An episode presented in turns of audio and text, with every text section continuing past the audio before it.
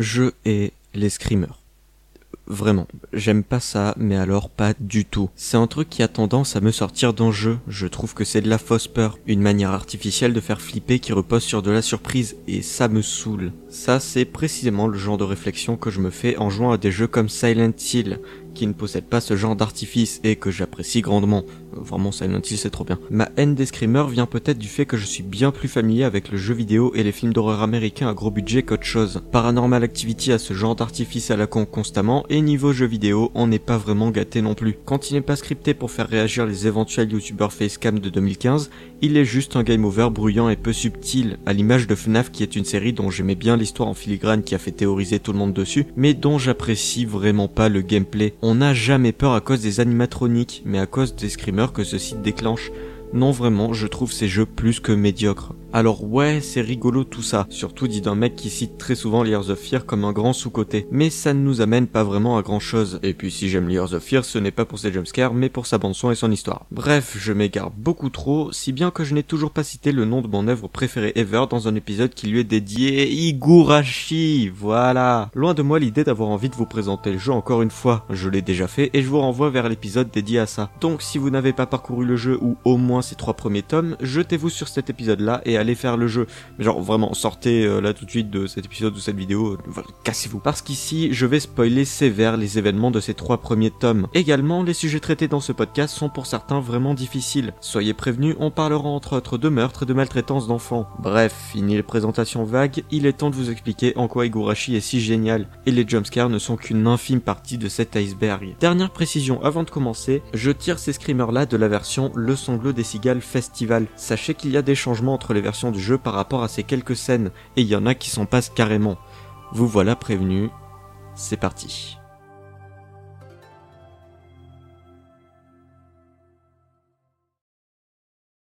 Enlevé par les démons, c'est le tome qui nous introduit à l'univers d'Igurashi et à ses personnages. On ne sait pas vraiment dans quoi on s'aventure et l'auteur en est bien conscient. Tu ne connais pas l'aura inquiétante et mystérieuse d'Inamizawa? T'en fais pas mon con, tu vas vite savoir de quoi il s'agit. Ainsi, ce tome 1 est celui qui se concentre le plus sur la peur, mais sans pour autant en nous la balançant sur la gueule dès le début. Au contraire, à part son introduction faite pour accrocher le joueur, le jeu va s'entamer sur deux heures de tranche de vie dans laquelle on va apprendre à connaître les personnages, tout en envoyant quelques signaux d'alerte à certains moments, comme dès la seconde journée avec cette phrase de Tommy Take. C'était vraiment une sale histoire. La police n'a jamais retrouvé le deuxième bras, c'est ça? Mais c'est une fois le soir du festival passé et les premières tragédies annoncées que Keiichi sombrera en même temps que le joueur peu à peu dans la peur et la paranoïa, insistant parfois sur la nostalgie des temps passés et l'envie de revenir à ces moments de tranche de vie et de délire du début du tome. Mais ses doutes grandissant envers Rena et Mion l'en empêchent, et ce n'est pas le meurtre de Tomitake ni les suspicions de l'inspecteur Oishi qui l'aideront à s'en sortir. Le joueur est aussi paumé que Keiichi à ce moment, et sans doute que la tristesse du narrateur et son attachement aux autres personnages lui donne envie de voir cette situation résolue. Mais Igurashi ne fait pas dans la pitié, et la première scène qui illustre parfaitement ce fait est selon moi le premier screamer du jeu, qui reste encore gravé dans la mémoire de chaque personne l'ayant parcouru. Eh bien, et toi alors? Hein, Keiichi? Tu ne nous mens pas? Tu ne nous fais pas de cachotterie dans le dos? La scène. Celle qui change tout. Le face-à-face entre Rena et Keiichi. Rena nous apprend qu'elle sait. Elle sait que Keiichi a parlé à l'inspecteur. Elle sait qu'ils ont échangé à propos d'elle et de Mion. Elle sait que Kane ne lui dira rien, qu'il lui ment. Keiichi n'y se fait. Elle insiste. Il continue de s'enfoncer. Elle pose toujours plus de questions. Il n'affirme avoir aucun doute sur elle. Elle hurle.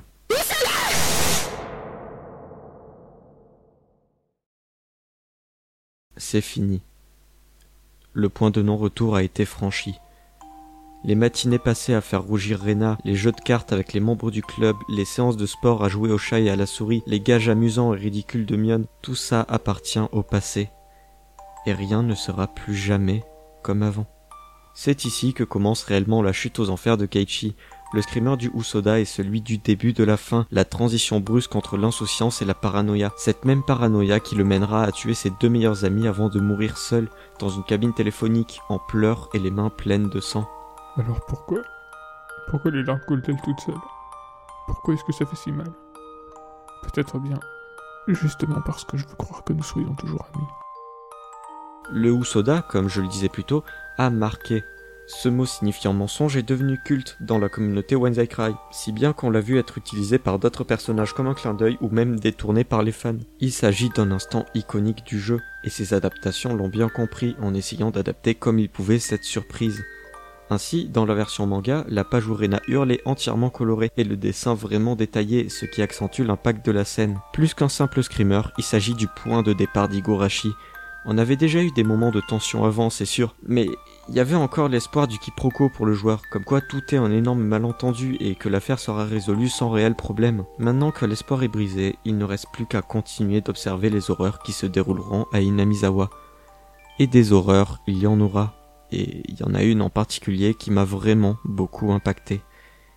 Parlons un peu de Shion Sonozaki.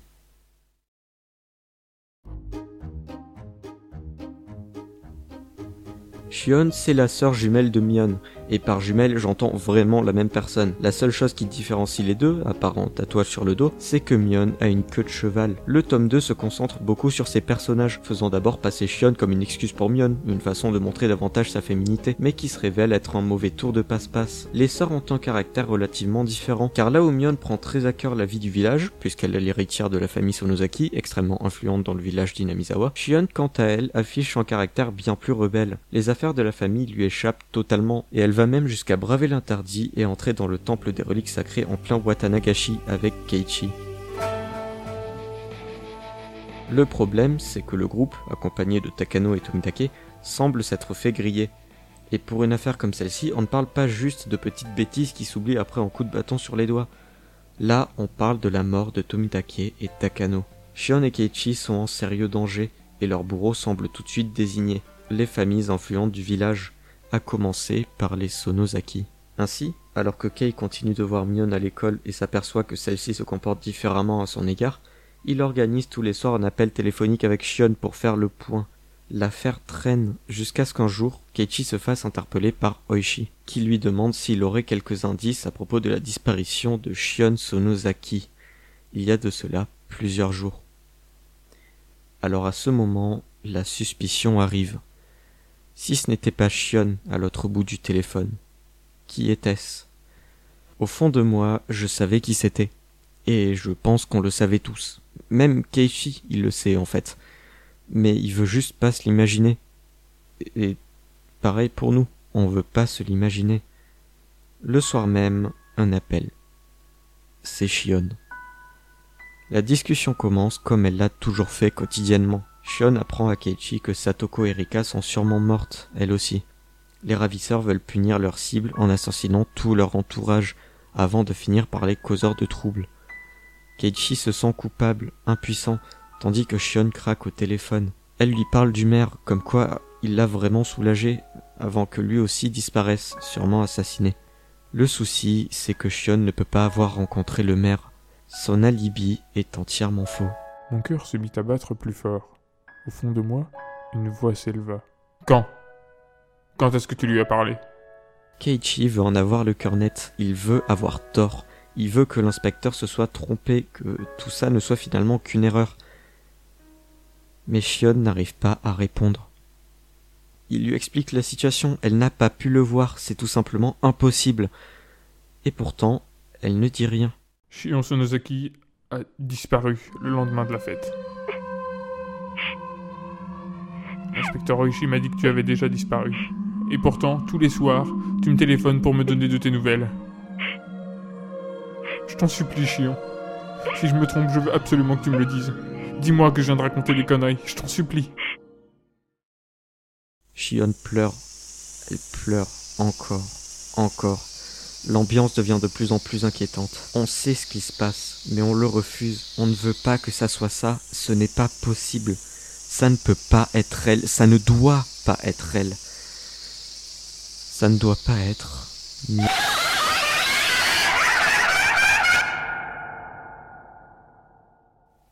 Ses yeux, ce rire, c'est.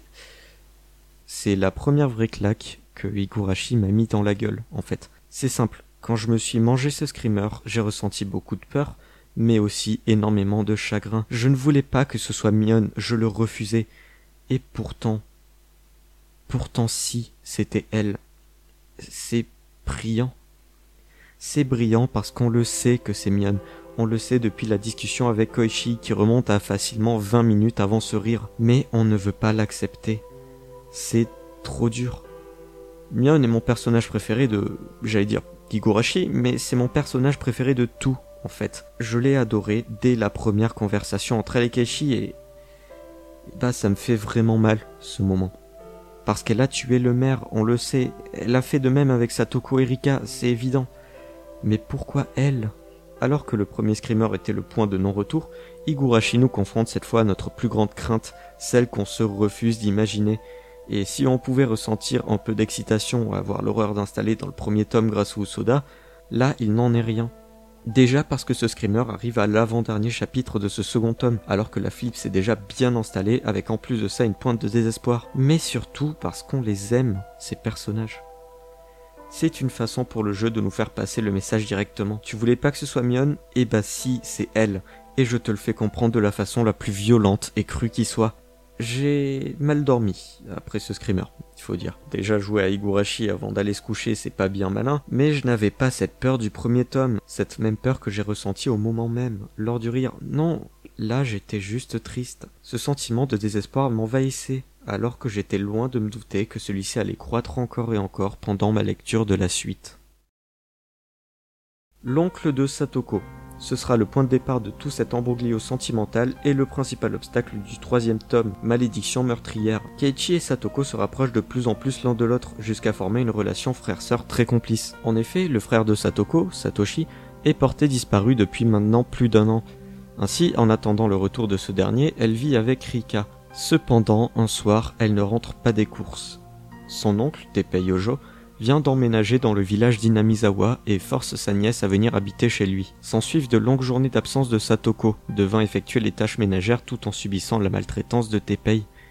Et alors que Keishi et ses amis cherchent par tous les moyens de quoi arrêter cette horreur, Satoko revient à l'école, tranquillement, comme si rien ne s'était passé. Tout le monde est un peu déconcerté de l'avoir de si bonne humeur, elle qui se fait abuser jour après jour.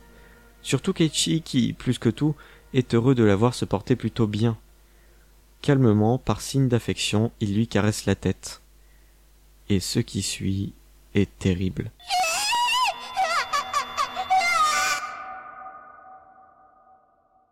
Ses pleurs ne font pas peur. Le son est fort, presque saturé, les mêmes codes sont appliqués que pour celui de mais on ne sursaute pas. Et c'est pour une raison simple. Satoko ne nous effraie pas. Elle n'a pas fait de mal, au contraire. Satoko, c'est la victime de l'histoire, et elle pleure encore et encore. Elle hurle le nom de son frère, elle vomit, elle craque entièrement, et c'est si douloureux. Comment tu vas avoir peur de ça? C'est. C'est déprimant, c'est juste extrêmement triste comme scène. Et encore une fois, c'est le point de départ de ce tome parce qu'à partir de là, Keiichi s'enfoncera dans sa haine et son désespoir et fera les pires choix possibles qui mèneront vers la fin la plus déprimante, la plus difficile à vivre de tout Higurashi. Le meurtre de Teppei ne servira à rien. Kei deviendra parano, Satoko s'éloignera de lui jusqu'à le faire tomber du pont, et tout le village mourra, comme on le constatera lors du générique de fin, avec la rubrique mortuaire mentionnant chaque personnage qu'on connaît et apprécie. Le screamer, c'était l'aperçu et le début de cette sensation qu'on ressent pendant tout ce tome. On a l'impression que quoi qu'il arrive, tout se terminera de la pire des façons. On touche le fond avec ce tome 3. Il n'y a plus aucun espoir.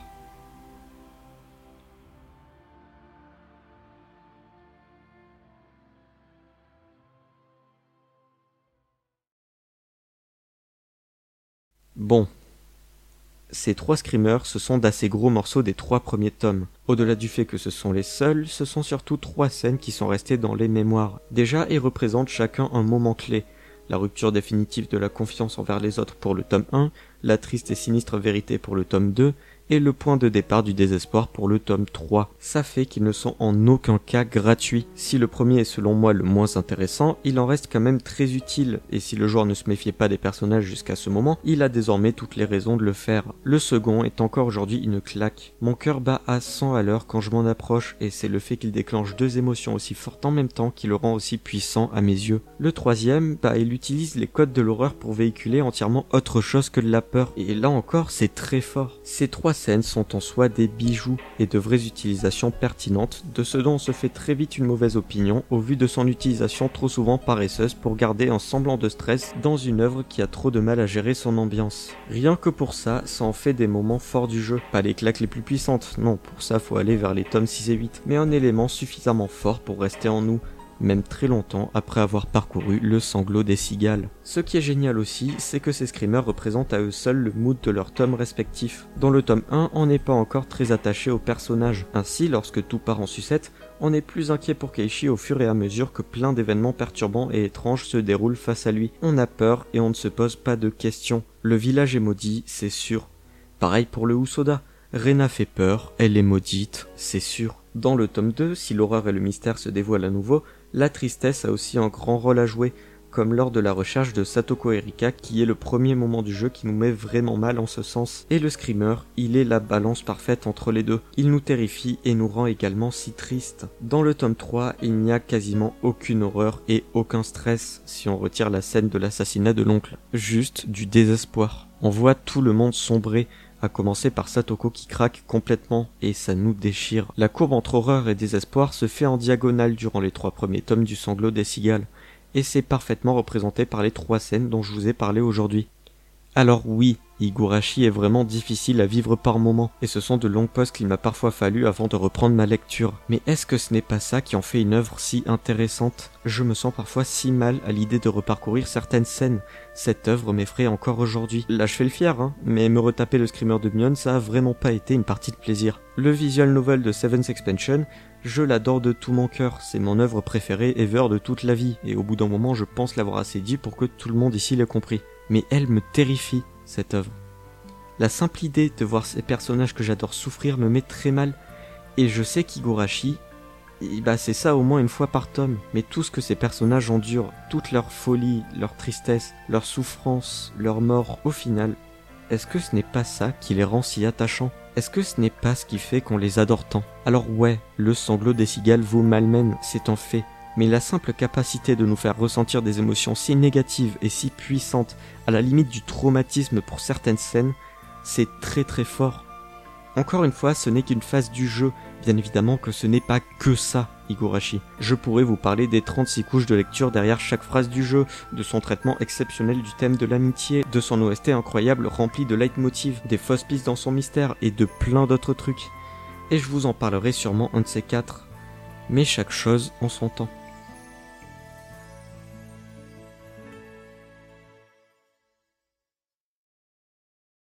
Il y a peu, quand j'ai joué à Detention, un point and click d'horreur vraiment terrifiant développé par Red Candle Games, je me suis retrouvé dans une situation que je n'attendais pas. Après avoir frôlé la mort suite au déplacement imprévu d'un monstre, je m'enfermais dans des toilettes, face à un miroir. Alors que je me crois en sécurité, je regarde dans le miroir et après quelques lignes de dialogue nous mettant face au doute du personnage qu'on incarne, un jumpscare. Et ça ne m'a pas dérangé. J'ai même apprécié le jumpscare en question, en fait. Parce que c'était le sursaut final à un moment où je pensais être en sécurité.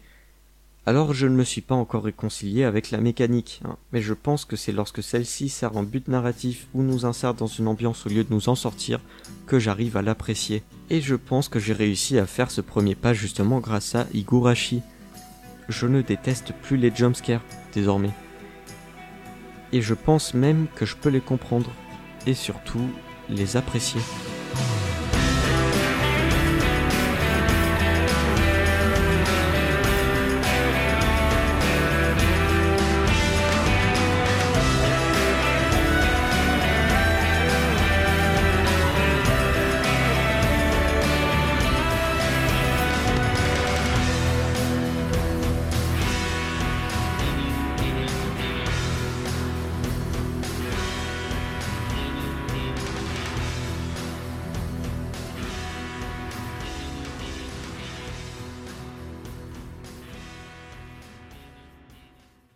Merci d'avoir écouté cet épisode de Neotel Podcast jusqu'à la fin, j'espère qu'il vous aura plu.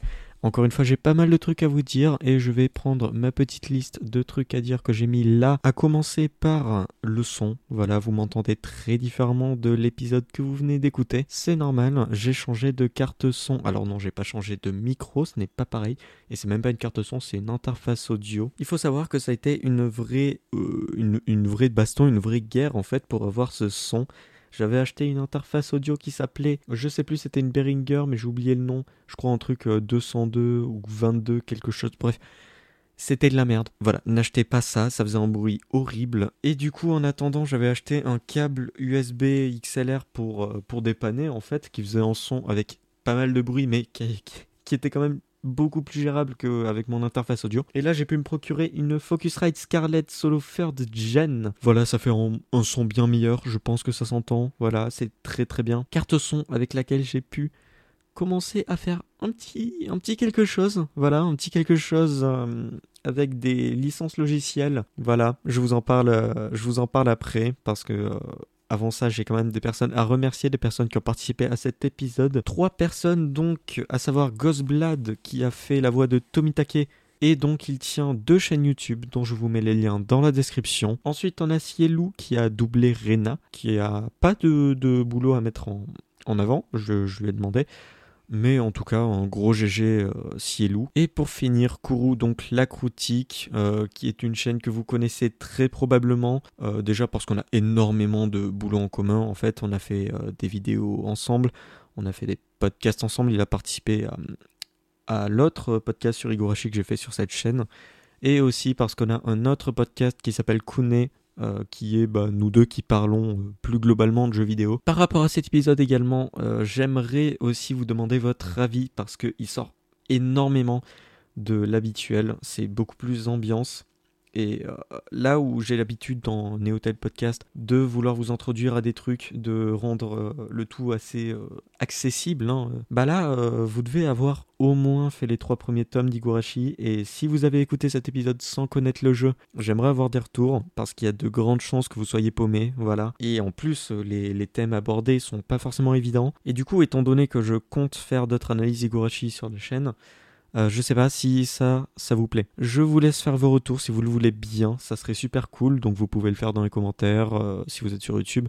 Vous pouvez le faire en MP sur Twitter ou sur Discord ou n'importe où où vous pouvez me contacter en fait. Il hein, n'y a pas de souci par rapport à ça. Voilà, voilà. Et euh, par rapport à la vidéo aussi, je voulais en parler. la version vidéo de ce podcast, c'est juste le spectre audio, pas l'interface habituelle pas l'overlay habituel, je veux dire. Non, là, j'ai vraiment voulu faire full ambiance, donc j'ai rien mis c'est normal.